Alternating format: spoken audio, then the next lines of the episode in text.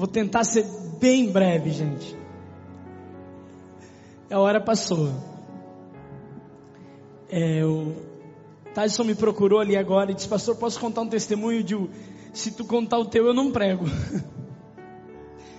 Ele queria contar que Deus abençoou ele, está buscando um emprego há mais de um ano. Ele está empregado para honra e glória do Senhor Jesus. Parabéns, querido.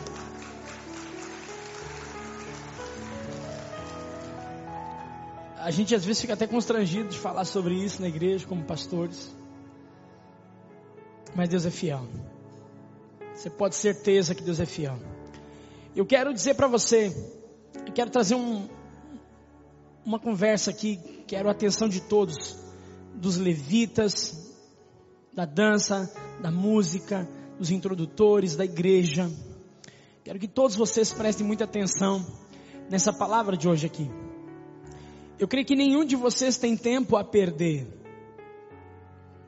Concordam comigo? Vocês estão aqui porque decidiram, escolheram estar na casa do Pai hoje. E eu creio que Deus vai responder a essa fidelidade, essa decisão de estar na casa dele hoje. Mas eu preciso de você 100% aqui. Quem está aqui, diga amém. Quem está dormindo, diga amém. É, a gente está dormindo. Eu quero falar hoje sobre o poder de sermos um. Preste muita atenção no que eu vou lhe dizer. Você que está aqui hoje, se você está pela primeira vez ou se você já vem a essa casa há mais tempo, está chegando a polícia aí, gente. Desculpa. Ah, não. Uh, você está nessa casa há mais tempo. Eu quero lhe dizer que tem um segredo para gente viver a, a plenitude do que Deus tem para nós. Deus tem algo para nossas vidas. Amém? Nós somos a família da fé. Você não é a família da fé. Nós somos a família da fé. Amém? Você não é a igreja. Nós somos a igreja. Não existe, a igreja não é eu. A igreja somos nós.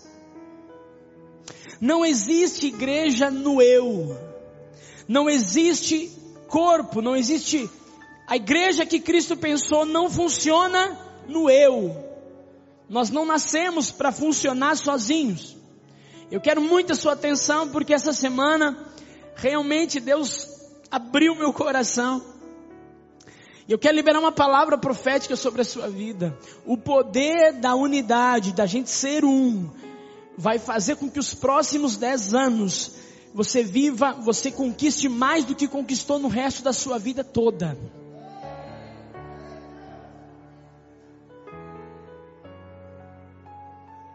A gente vive num período muito confuso, em que a gente ouve muitas pessoas dizerem: eu não preciso ir à igreja, eu não preciso frequentar uma igreja. Eu posso ser igreja em casa. Eu amo a Jesus, eu amo a Deus. Eu não preciso estar na igreja. Essa é a maior mentira que estão contando para você. A igreja, a comunidade dos filhos de Deus, é algo que nasceu no coração de Deus. E não existe como ser cristão sem a igreja sem ter uma igreja para pertencer, uma família de fé. Você não pode ser cristão sozinho. Eu sou cristão, mas eu não vou à igreja. Você não é cristão. Eu não estou lhe supondo, eu estou lhe afirmando e tenho toda a base teológica que você imaginar para lhe garantir isso.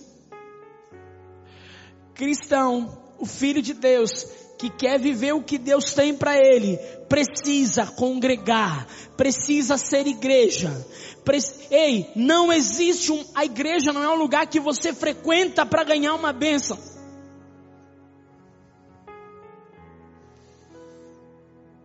Deus não imaginou a igreja para você vir domingo para buscar uma bênção. A igreja que nasceu no coração de Deus é um corpo. Por isso que a gente insiste em falar sobre células. Eu já quero profetizar, já falei para o Estevão isso. Começou lá em casa um avivamento da, dos adolescentes dessa igreja. Escutem o que eu estou dizendo. Vocês vão ouvir falar do que começou um avivamento no meio dos adolescentes. Se você tem entre 10 e 15 anos, eu quero lhe convidar para uma célula poderosa que acontece lá na minha casa todo sábado à tarde. Tem algo poderoso acontecendo porque a igreja está reunida ali. E pode dizer amém? Então escute, as pessoas dizem, eu quero Cristo, mas eu não quero a igreja. Eu quero Cristo, mas eu não preciso ir na igreja. A gente vê muito isso na internet hoje. Escute, não tem como servir a Deus sem uma casa, sem uma família de fé. Tem gente que fala em batismo, fala em ser cheio do Espírito Santo, vai a eventos gospel, canta louvores, ouve músicas. Isso é muito bom. Mas não existe igreja sem igreja. Quem pode dizer amém? Pastor, mas eu não sei, será que eu não posso? Eu assisto online o tal igreja, tal igreja. Não. Só existe igreja no nós. Jesus disse: quando estiverem dois ou três reunidos, dois ou três, pelo que eu me lembro, é nós. No português, o eu é singular, é uma pessoa. Passou de um, somos nós. E a igreja só existe no nós. Por isso que a gente insiste, vá para uma célula, congregue em uma célula, Arranje uma família, procure uma família, um pequeno grupo para você frequentar, para você ser igreja. O nosso desejo é que você chegue nessa casa tão grande e você seja conhecido pelo nome, que as pessoas saibam seu nome, saibam quem você é, porque nós não nascemos para ser um shopping espiritual. Que você chega, busca uma bênção e vai embora. A igreja foi pensada para ser uma família para você pertencer.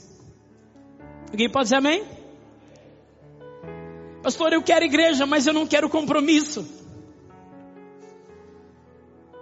Eu quero Deus, mas eu não quero compromisso com a igreja. Então nós não queremos Deus. Talvez em outras religiões você consiga isso. Mas a fé cristã exige nós. Diga para a pessoa mais bonita no seu lado: sem eu e você não existe nós. Leia comigo Romanos capítulo 12, versículo 5. A Bíblia diz Romanos 12, 5. Assim também nós, somos, sendo muitos,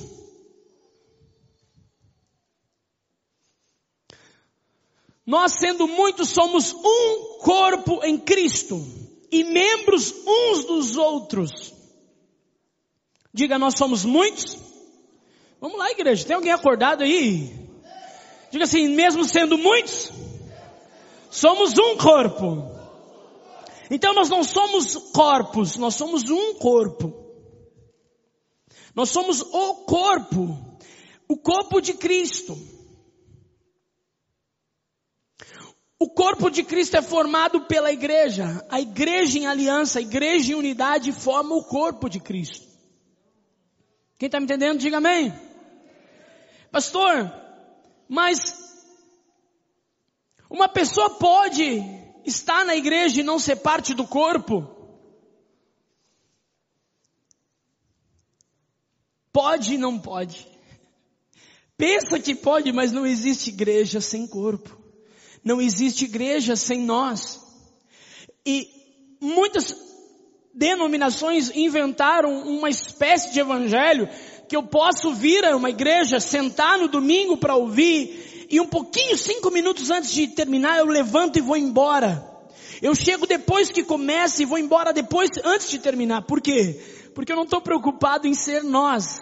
Eu venho buscar algo para mim. E hoje eu vou pegar pesado. Não existe igreja exclusiva para mim. Igreja somos nós. Igrejas são pessoas aliançadas. O maior mal dessa pandemia foi o isolamento.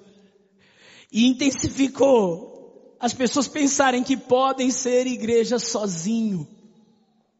Que podem ligar uma TV e assistir um online e pensar que isso é suficiente. Não é suficiente, nós existimos para sermos nós. Nós nascemos para sermos nós. A Bíblia diz membros uns dos outros. Tem alguém acordado aí? Diga amém. Nós somos membros uns dos outros. Essa pessoa que está no seu lado, pastor, é a primeira vez que eu venho aqui, bem-vindo. Você é um membro, você é parte do corpo de Cristo.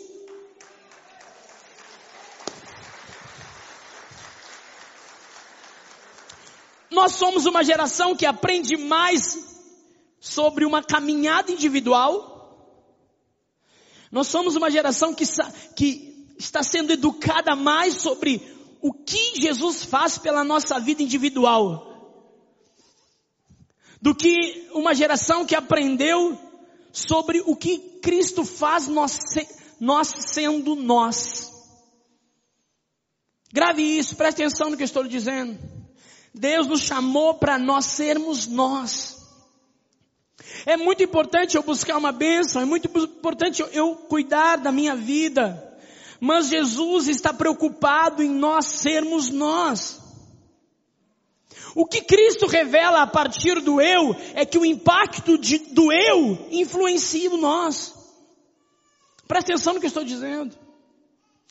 Você que está aqui hoje, você foi chamado para ser igreja. Você foi chamado para ser nós e eu quero ser um com você. Eu quero viver em comunhão contigo. Eu quero ver o que Cristo preparou para nós acontecer na nossa vida. Eu não quero uma bênção para mim, eu quero uma bênção para nós.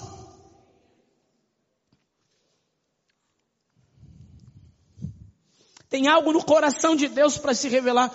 Cadê meu tecladista aqui? Subiu?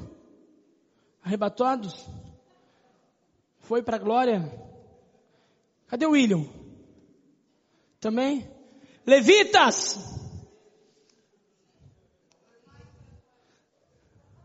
Pô, eu estava aqui na hora do louvor ouvindo vocês tocar. Ah, eu vou pegar. Próximo domingo a gente, na hora do louvor, a gente sai, aí faz o louvor, depois a gente volta. Tem que tocar no louvor e ficar aqui.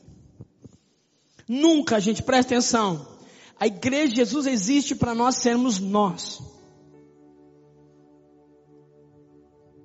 Nunca a gente vai ver uma equipe de êxito, uma empresa de êxito, uma igreja de êxito que não viva o nós, que não tenha um chamado do nós.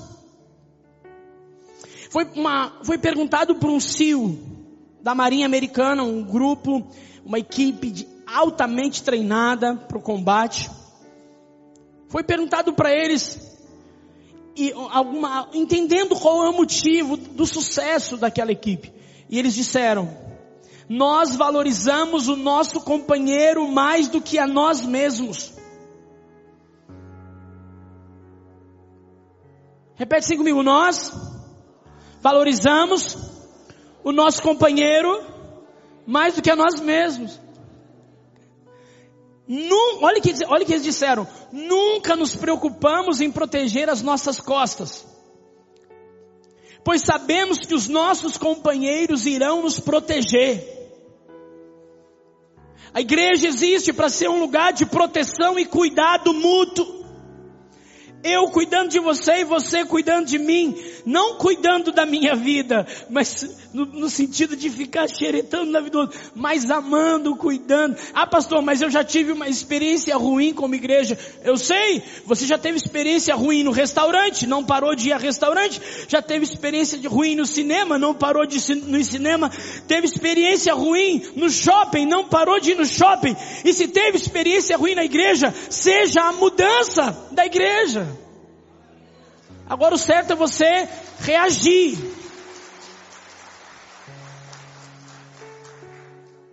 Nós, essa frase dos cios poderia ser a frase do apóstolo Paulo, deveria estar na Bíblia. A Bíblia fala em Efésios 6, presta atenção. Efésios 6 fala das armaduras da fé. Quem sabe uma das armaduras da fé? Vamos! Coraça da justiça, o escudo da fé, capacete do cabeção do, da salvação, a sandália do evangelho, que mais? A espada chamada. Quais das armaduras da fé protegem as nossas costas?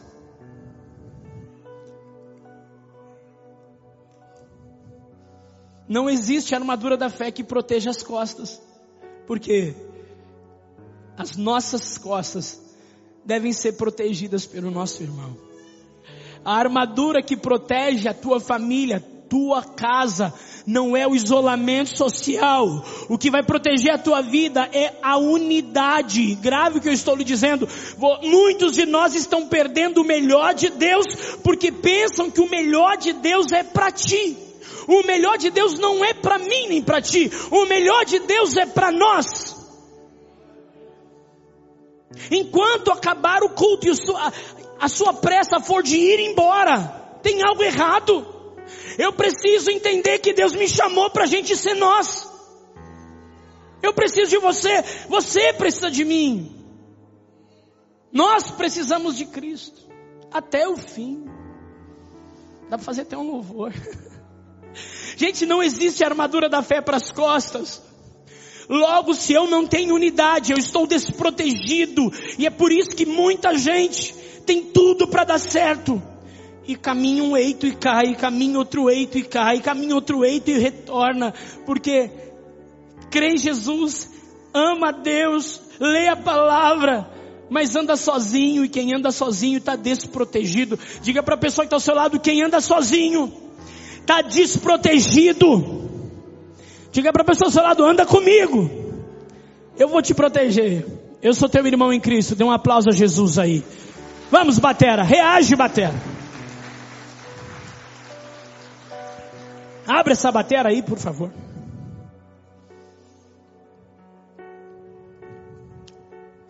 Ei, eu não vim aqui para te animar apenas. Eu não vim aqui para te encorajar, para dizer vai dar tudo certo. Você é o melhor. Você é o cara. E para você sair daqui dizendo: Esse cara sou eu. Eu vim aqui para te desafiar, para mexer aí dentro, para dizer uma coisa para você. Você está aqui hoje para ser igreja. Cuidado. Olha para mim aqui. Muitos de nós foram envenenados pelo veneno do isolamento e pensam ser igreja andando só. Não existe isso.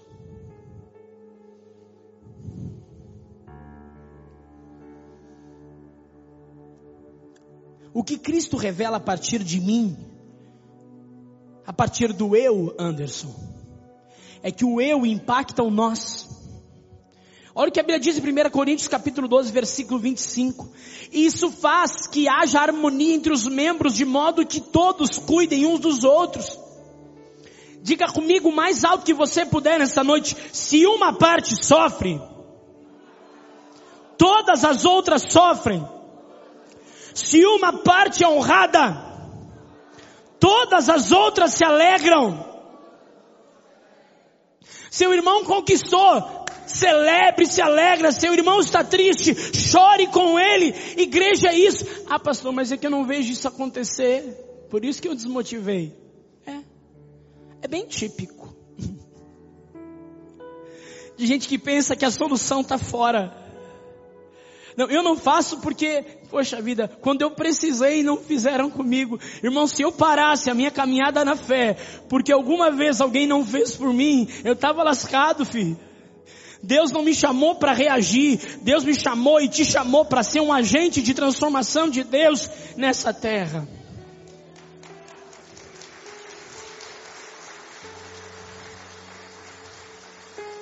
Se uma parte sofre, todos sofrem. Ah, pastor, mas é que eu já cansei. Cansou rápido. Cristo morreu por isso.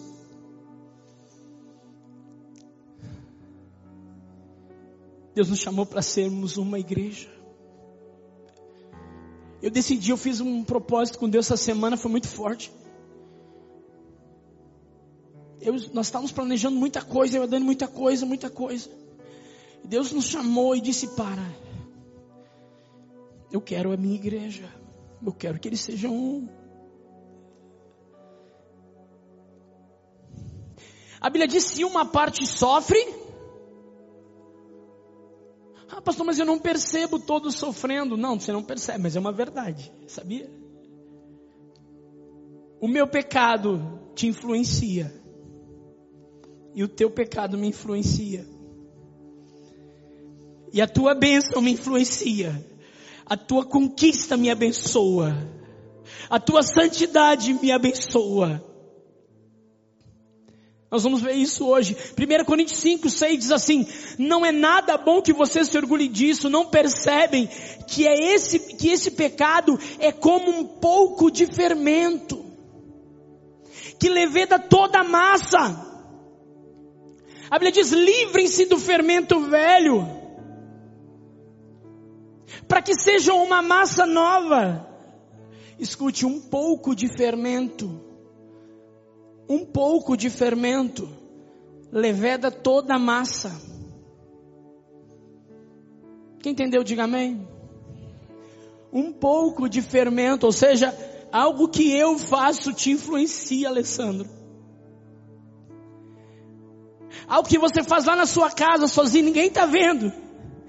Aí você fala, Deus me perdoa, eu fiz isso, está me fazendo mal, não é está fazendo mal para ti, está fazendo mal para nós.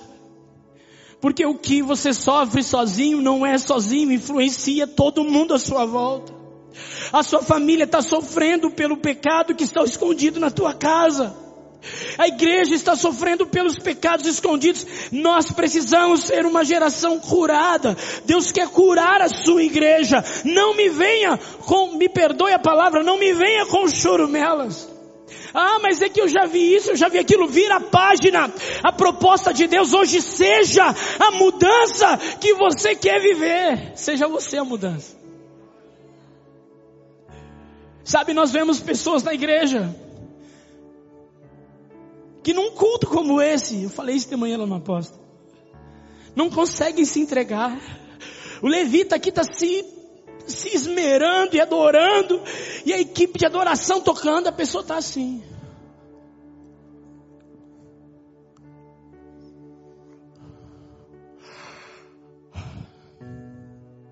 Aí vai num show. Aí vai num congresso. Meu Deus! Chegou no congresso, num lugar, a pessoa pula. Você tem que aprender essa igreja.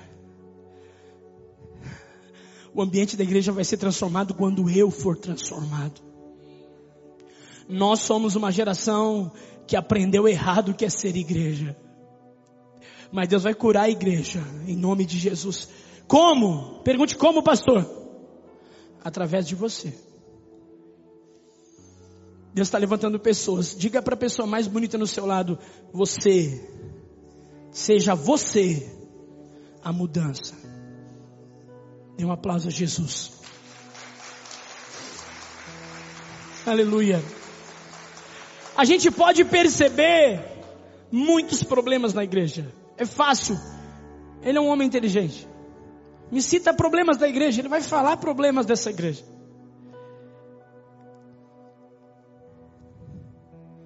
Essa igreja tem problemas? Tem, porque eu estou aqui. Eu não sou perfeito. Aliás, é porque nós estamos aqui. Olhar um problema não precisa ser muito bom para ver um problema. Apontar problemas não precisa ser muito bom, mas para ser uma solução a estes que Deus está procurando.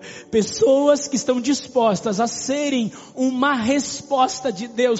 Dizer que teu casamento está com dificuldade, dizer que a sua, ah, é, sua casa também tá assim. Não, não, não, não.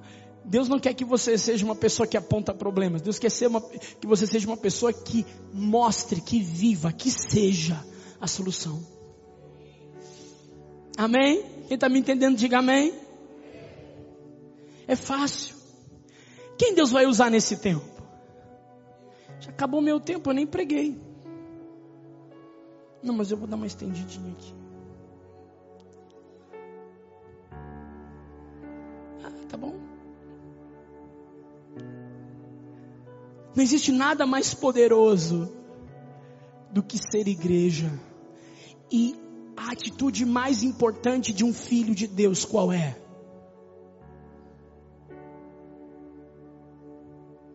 A atitude mais importante de alguém que quer ser um instrumento de Deus qual é? Obedecer. Não existe filho sem obediência. Ah, mas Jesus me perdoa, Ele te perdoa, Ele me perdoa também, mas se não há obediência, não há poder. Se não há obediência, não há glória de Deus. Se não há obediência, não há milagre, não há cura, não há prodígios, não há maravilhas. Nós precisamos entender que o segredo é obediência.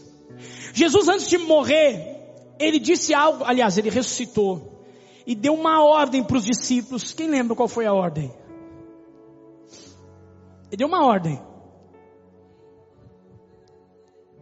Também. Tem uma outra ordem que ele disse depois que ressuscitou. Ficai até que do alto sejais revestidos de poder. Imagina Jesus chega aqui e fala assim, deixa eu falar uma coisa com vocês. Te vira aí, Maiquinho. Deixa eu falar uma coisa para vocês. Aqui, nós aqui. Eu vou morrer. Estou indo embora, estou vazando. Mas é seguinte, fiquem em Jerusalém. Porque eu vou derramar sobre vocês glória, poder, que vai transformar a vida de vocês. Quantas pessoas ouviram essa mensagem? 1 Coríntios capítulo 15 vai dizer que foram em torno de 500 pessoas. 500 pessoas ouviram Jesus dizer: fiquem em Jerusalém. O que, que quer dizer? Que, que Jesus quis dizer fica em Jerusalém? O que, que será que ele quis dizer? É a resposta que está na tua cabeça. O que, que ele disse? Se Jesus diz assim, Carlos, fica em Jerusalém, o que, que Jesus quer dizer para Carlos? Ah, Fique em Jerusalém. Obedeça. Jesus disse para os 500: Fiquem em Jerusalém. Quantos ficaram? 120. O próprio Jesus disse: Fiquem em Jerusalém e vocês serão revestidos de poder. Eu vou derramar sobre vocês algo que vai transformar a história de vocês. Aí tem um apóstolo na Bíblia chamado Apolo. Quem já ouviu falar de Apolo, diga amém. Apolo foi um apóstolo que não quis ficar em Jerusalém. Ele disse: Não, eu estou indo, eu não tenho tempo a perder, eu estou voando. Apolo fundou uma igreja. E as coisas se bagunçaram nessa igreja, porque ele não ficou em Jerusalém. Ele foi, mas os 120 ficaram. E a Bíblia diz que, cumprindo-se o dia de Pentecostes, veio sobre ele línguas repartidas como de fogo, e todos foram cheios do Espírito Santo. Quem foi cheio do Espírito Santo? Quem foi? Todos quem? Todos que ficaram, todos que obedeceram. Não há relacionamento com Deus sem obediência. Não pode ser do meu jeito, gente. A gente vive num tempo que fala, não, o meu corpo, minhas regras, eu faço, não. Eu faço o que eu quero. Ei, você jamais vai servir a Deus assim. Você pode servir a qualquer outra coisa, a Deus não. Deus não é do meu jeito, Deus é do jeito dele. Jesus disse, fique em Jerusalém, ele quis dizer o quê? Fique em Jerusalém. Os 380 que não ficaram, Patrick, a Bíblia só fala mais uma vez deles. Todos morreram. A desobediência nos, se faz esquecido o nosso nome. Aos obedientes, a Bíblia diz que eles viveram o maior avivamento visto desde então. Naquele momento eles saíram, 20 mil pessoas se renderam a Jesus. Por quê? Porque eles obedeceram. Fiquem juntos, sejam um e fiquem em Jerusalém e eu vou derramar poder sobre vocês. O Senhor está nos dando ordens, Deus está nos passando ensinos e nós queremos questionar Deus. Fique. Fique. Fique, obedeça a Deus. Nós deixamos de viver o que poderíamos viver como igreja, porque nós não somos capazes de obedecer a Deus. A Bíblia fala de assim: casou, não separa. Separou, não casa. Ah, não, mas veja bem. É, é que a minha história, escute, obedeça. Obedeça a Deus. Não tem, escute, não existe poder de Deus na vida de alguém que não obedece. Deus não é assim, irmãos. Engana-se quem pensa que pode viver a vida caminhada da fé do jeito que quer. A Dani falou um exemplo, falou sobre as finanças. Deus exige que seus filhos sejam fiéis. Ah, eu não quero. Ah, congregar e domingo ao culto, não, eu não preciso. Ah, andar em aliança, não, não preciso. Ah, ser fiel à minha esposa, ei, obedeça. Quantos aqui creem que nós podemos viver como igreja uma realidade, uma experiência, um tempo mais poderoso do que já vivemos ao longo da, dessa, da história dessa igreja? Dê um aplauso a Jesus. Quem crê?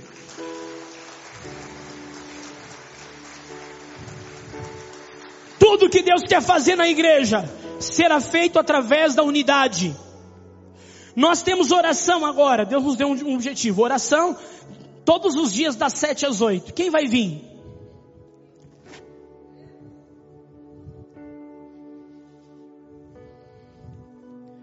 Sabe por que muitos não vão vir? Sabe por quê? Eu sei que talvez vir todos os dias para alguns é difícil, distância, trabalho, estudo, faculdade, família, filhos. Mas ser nós vai exigir esforço, gente. Ser nós. A igreja do Novo Testamento era chamada para se reunir todo dia. Todo dia. Nós vamos fazer um desafio de 14 dias de jejum e oração. A obedecer. O culto é às 19 horas, eu chego às 19h30. Obedecer. Eu sei, desculpa você que está aqui pela primeira vez, eu amo vocês, mas Deus nos deu uma palavra, eu preciso entregar essa palavra. Obedeça se o culto é às sete, chega às sete. Honre a Deus com tudo que você faz. Eu aprendi uma frase que mudou minha vida: excelência honra a Deus e inspira as pessoas. Eu não vou pregar diferente porque tem 50 mil pessoas me ouvindo, talvez fique mais nervoso. Mas eu quando subo aqui não tá para pregar, se tiver 10 pessoas, 5 pessoas, se eu tiver numa célula, ou se tiver lotada a igreja, eu vou entregar tudo que eu tenho, o melhor que eu tenho, o que eu posso fazer para abençoar a igreja. Eu não quero me reservar, eu quero entregar o melhor, porque eu compreendo o poder disso aqui. Entregue o teu melhor. Se é casado, faça o melhor. Faça o melhor, seja inteiro, íntegro completo. Que dia é o culto na igreja, irmãos? Culto oficial que nós temos como igreja, que dia é? Hã? Que dia? Que horas? Onde é que você, como é que você está em outro lugar no dia da igreja ser igreja? Como é que eu vou ser, como é que, irmãos, não existe igreja sozinho. Diga assim comigo, ai Aleluia. Eu quero te contar uma história e já vou terminar. Um casal. Um lindo casal. Não é eu e a Dani, porque o desfecho não é o nosso. Mas um casal lindo. Imagina um casal bonito. Se conheceram, namoraram, vendo flores. Aquela paixão. E o rapaz disse: Meu Deus, é muita areia para o meu caminhão. E casou. Casou com aquela moça. Mas pensa numa moça bonita. Ele casou e não é só isso, ela cuidava bem dele, ela se arrumava, ela cuidava da casa, ela uma mulher trabalhadora, inteligente. Ele disse: "Me dê". Tem algum homem aí que pode dizer amém? Quem está procurando uma varoa aí? Calma. Imagina você nessa história. Aí passa o tempo, ele está feliz. Cada tempo que passa, Alessandro está mais feliz. Ele chega do serviço, a mulher diz: Amor, vamos, vamos tomar um chimarrão? Vamos, é aquela alegria, aquele casal. Ele chega um dia do serviço, e ele chega e entra no quarto e ela está toda arrumada, se arrumando, linda. E ele diz: Ih, lasquei. Esqueci. Aí começou a pensar: aniversário de casamento? Não. Aniversário de namoro, primeiro beijo, primeira roupa, primeiro sapato. Porque a mulher lembra tudo. Mulher lembra tudo. Aí tu não lembra que dia é hoje? A gente fica assim. Não lembro. Não, eu lembro. Em nome de Jesus eu lembro. Todo espírito de esquecimento me deixa. E aí a mulher, e aí ele chegou para a mulher e ele ficou por trás assim, e ela toda arrumada, e ele, cara, não lembro, lascou. E aí ele disse para ela, amor, como tu está bonita? E ela disse, obrigado. Uh, me arrumo também, mais perdido, né? Quem já passou por isso? Né? Me arrumo também. Ela disse, tu que sabe. E ele disse, mas é, que tipo de roupa eu boto? Ele bota que tu quiser. Aí ele foi voltou e disse, amor, me perdoa, eu não sei o que, que eu me esqueci. Ela disse, não esqueceu de nada. Eu vou sair sozinha. Eu vou passar a noite no motel com um ex-namorado meu.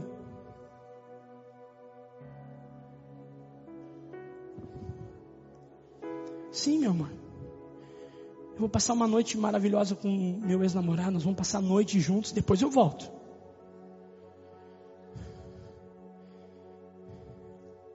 Bota um som sinistro aí. Ele procurou o facão, a faca, o 38, não achou. Ele disse: Como assim? Tá ficando maluca? Ela disse: Não, capaz, eu te amo. Mas eu te amo muito. Mas eu jamais deixei os meus namorados. Eu tive vários namorados que são muito amigos meus. E seguidamente eu passo noite com eles. Às vezes durante o dia eu saio, vou no motel com um deles, a gente tem um tempo gostoso juntos e eu volto. O homem ficou no chão. disse, como assim? Ela disse, calma amor, tu é o meu preferido. Calma. 90% do tempo que eu tenho é teu, calma. É tu que eu amo. Eles são meus amigos. Eu me entrego ali, depois eu volto para ti. Quem aceitaria esse esse lindo casamento? Hã? Quem aceitaria aí?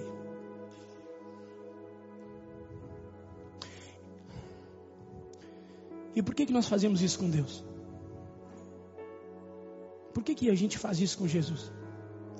William cantou um louvor que diz assim, ó, o noivo vem. A Bíblia diz que Cristo é o noivo e nós somos a noiva.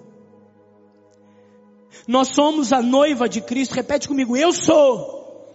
Mais alto, diga, nós somos a noiva de Cristo. E por que que nós pensamos que podemos ser 90% de Deus?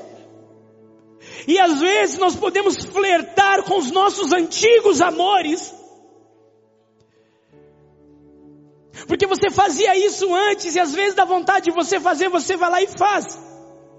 E depois fala assim, Jesus, eu sei que tu me perdoa, o Senhor é amor, aleluia, tua graça.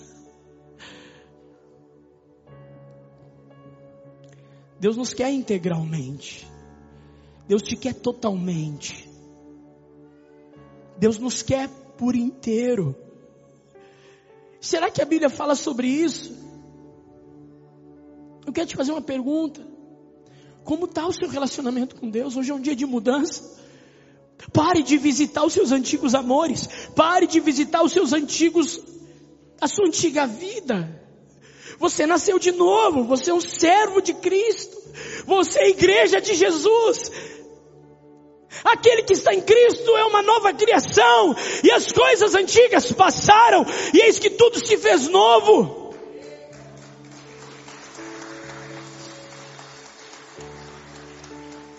Eu não sei você, mas eu entendo o que Cristo sente. Eu quero te convidar a tornar o teu relacionamento com Deus a sua obsessão. Eu quero te convidar nessa noite a você pedir, Deus me mostra quais são os amores que eu tenho que podem se tornar traição, que podem se tornar um adultério com o meu relacionamento contigo. Leia comigo, por favor, Juan, Tiago capítulo 4, versículos 3 a 5, já vou terminar. A equipe de louvor pode se preparar. Tiago 4, de 3 a 5. Quando pedem e não recebem, pois seus motivos são errados, pedem apenas para o que lhe dá prazer. Para aí. Presta atenção. Gente, isso aqui é a vida, nossa vida. Por que, que eu peço e não recebo? Porque eu sou o centro de tudo que eu peço. Igreja não existe para ser assim. Passa. Adúlteros. Oh, me perdoa, igreja.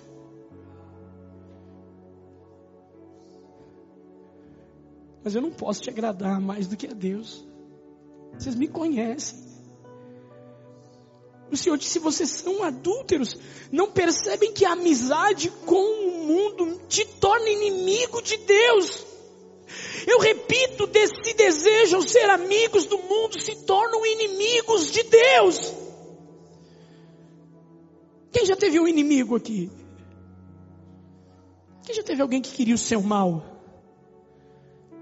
Meu Deus, que coisa horrível é. Mas imagina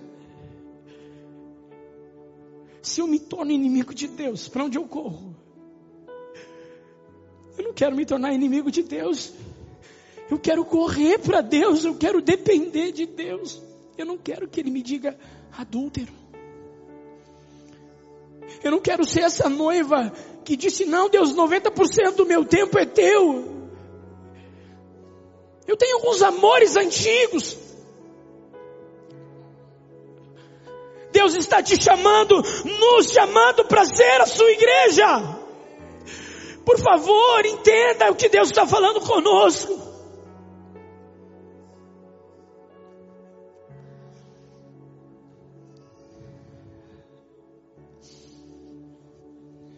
Pode passar.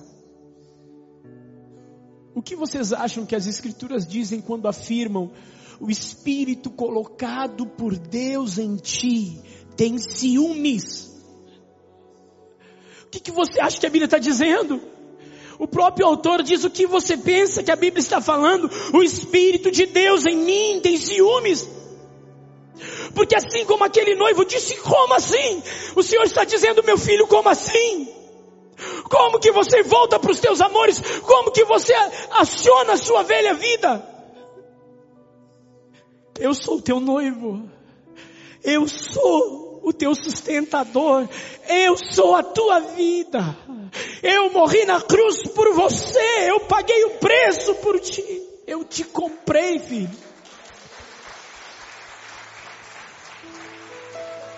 Versículo 8, Juan. Tiago 4, 8. Aproximem-se de Deus e Ele vai se aproximar de vocês. Lavem as mãos, pecadores. Purifiquem o coração de vocês, vocês que têm mente dividida. Passa. Que haja lágrima, lamentação e profundo pesar, que haja choro em vez de riso e tristeza em vez de alegria. Deus está trazendo para a igreja um tempo diferente. Se, eu não sei, eu não sei se você sabe por que você está aqui hoje. Eu vim porque fulano me convidou, eu vim porque sobrou tempo, não. Você vem aqui porque Deus diz assim, eu quero ter uma história de amor com você. Eu quero me casar contigo. Eu quero ser o teu, eu quero ser o teu Senhor. É por isso que você está aqui, porque Deus escolheu esse dia para dizer: pare de brincar comigo.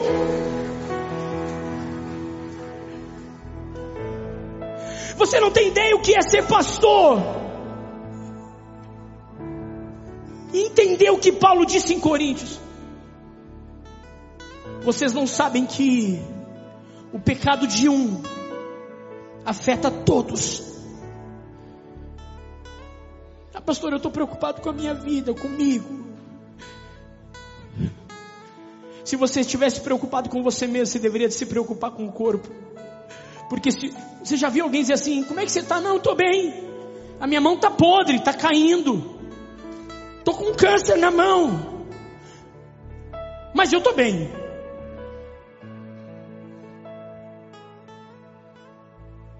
Existe isso. Porque a mão é corpo. Se a mão está doente, o corpo está. Se alguém está doente, todos estão.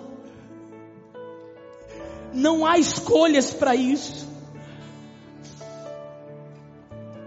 Deus está te chamando hoje. Eu te convido hoje a você vir a Deus e dizer: Senhor, eu não quero. Eu quero te convidar, não, não se torne inimigo de Deus. Não, não queira escolher ser inimigo de Deus. Ah, mas eu quero aquele Deus que, que os pastores, aqueles pastores do YouTube pregam. Eu quero aquele Deus que tudo Ele perdoa, que não há problema nenhum, que eu posso viver como eu quiser, meu pastor. Se quer, a Bíblia fala: o Deus deste século cegou o entendimento dos homens. Esse não é o Deus da Bíblia, o Deus da Bíblia. A Bíblia diz que o seu espírito tem ciúmes. Diga para a pessoa que está ao seu lado: Deus, o seu espírito tem ciúmes. Ele te quer. Diga para ele, diga assim: Deus te quer. Deus te quer integralmente, Débora. Deus te quer 100%. Deixa eu te perguntar: quão exclusivo é o seu amor por Jesus?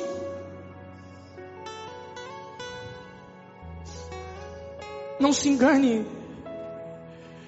Deus não se deixa zombar. Tudo que o homem plantar vai colher. Aleluia. Aleluia, Jesus. Hoje é um dia de mudança na igreja. quero te convidar a pedir isso para Deus. Deus me mostra o que pode ser adultério. Quais áreas da minha vida eu posso acabar adulterando? E eu não quero, Deus. Você sabe, eu vou terminar. Pode ficar em pé. Aleluia. Oh Jesus, traz sobre nós, Senhor, tua glória. Traz sobre nós o teu conserto, Jesus.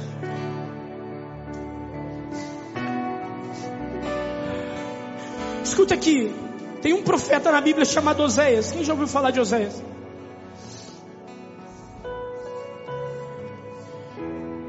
Escute isso. Deus chama Oséias e assim: Oséias, se case com uma prostituta. Oséias casou com uma prostituta. Somente para mostrar para Israel o que estava acontecendo no relacionamento de Israel com Deus. Raquel, olha só. A Bíblia diz que aquela mulher, o marido disse assim: Eu vou te deixar isolada. Eu vou colocar espinhos na tua volta. Porque você vai tentar buscar os teus antigos amores. E você vai sentir fome, vai dizer: Eu vou buscar os meus amantes antigos. Porque talvez eu encontre comida, talvez eu encontre água, talvez eu encontre provisão. E você não vai conseguir sair desse lugar. E a Bíblia diz que, o Senhor disse, Oséias capítulo 2, você pode ler. A Bíblia diz que a resposta da mulher foi assim: Senhor, não, a Bíblia diz que Oséias, Oséias escreveu, para que então você perceba que o teu cuidado e tua proteção nunca vieram dos teus amantes, sempre vieram do teu noivo. Escute, deixa eu te dizer. Muitos de nós estão buscando a provisão nos amantes. As coisas estão difíceis e a gente está tentando buscar um recurso do passado. A gente está buscando ações do passado. A provisão vai vir do noivo, a prosperidade vai vir do noivo, a abundância vai vir do noivo.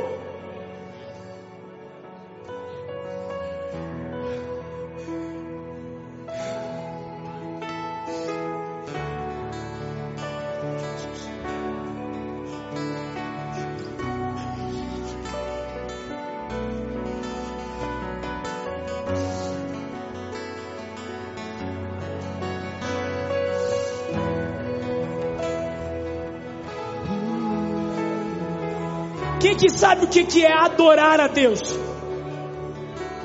Nós estamos num ambiente de adoração. Não é porque o violão está tocando, o teclado está tocando. Perdão. Você sabe, sabe o que é adoração? Uma vez Deus disse para Abraão assim: Abraão, me traga o seu filho Isaque em sacrifício. Abraão pega Isaac pela mão com a dor disse: Esse é o filho que o Senhor me deu. Mas eu vou pegar ele, Senhor. A Bíblia diz que Abraão pega Isaac pela mão para sacrificá-lo. E ele diz: Filho, vamos adorar ao Senhor. Adorar é obedecer. Adorar não é cantar louvores, adorar é obedecer. Se você não é casado, obedeça, viva em santidade. Cancele essas contas que você tem, esses vídeos que você vê. Conserte o seu casamento, conserte a sua vida com Jesus. Pare de perder tempo, Deus está te chamando, filho. Enquanto você não vier, você vai tentar buscar provisão. Eu vou providenciar uma seca na sua vida. Vai parecer que as portas estão fechadas. Filho, eu vou fazer isso, tá? Eu vou fechar algumas portas para vocês. Até que vocês digam: a minha provisão sempre veio do meu noivo, do meu Senhor então eu vou abrir as janelas do céu sobre vocês.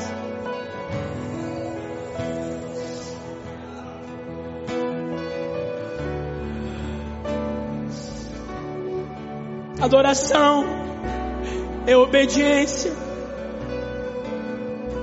Nunca vai haver uma igreja poderosa, uma família poderosa, um casamento poderoso sem obediência.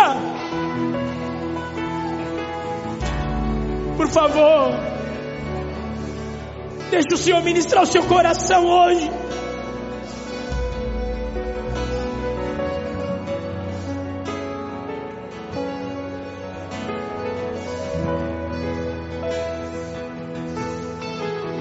Deus está chamando a igreja a um concerto. Deus está chamando a igreja a um concerto. Só há unidade onde há obediência. Não tem como sermos um se não formos obedientes, se não houver adoração. Nós vamos jejuar 14 dias. Nós vamos orar todos os dias, dizendo: Senhor, derrama sobre nós adoração, nos ensina a te obedecer.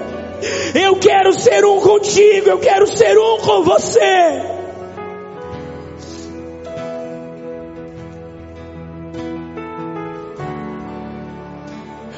Esse é um tempo de conserto de Deus. Vamos orar. Feche seus olhos. Eu quero que você lembre aonde foi que começou esse adultério. Onde começou essa. Quando é que foi que a gente deixou de preferir, de colocar Ele em primeiro lugar? Conserta isso, conserta isso. Conserta isso hoje em nome de Jesus. Obedeça a Deus. Se quiseres. E se vocês me ouvirem, ouvir é obedecer. É noite de conserto. Nós querem isso. Deus está te chamando.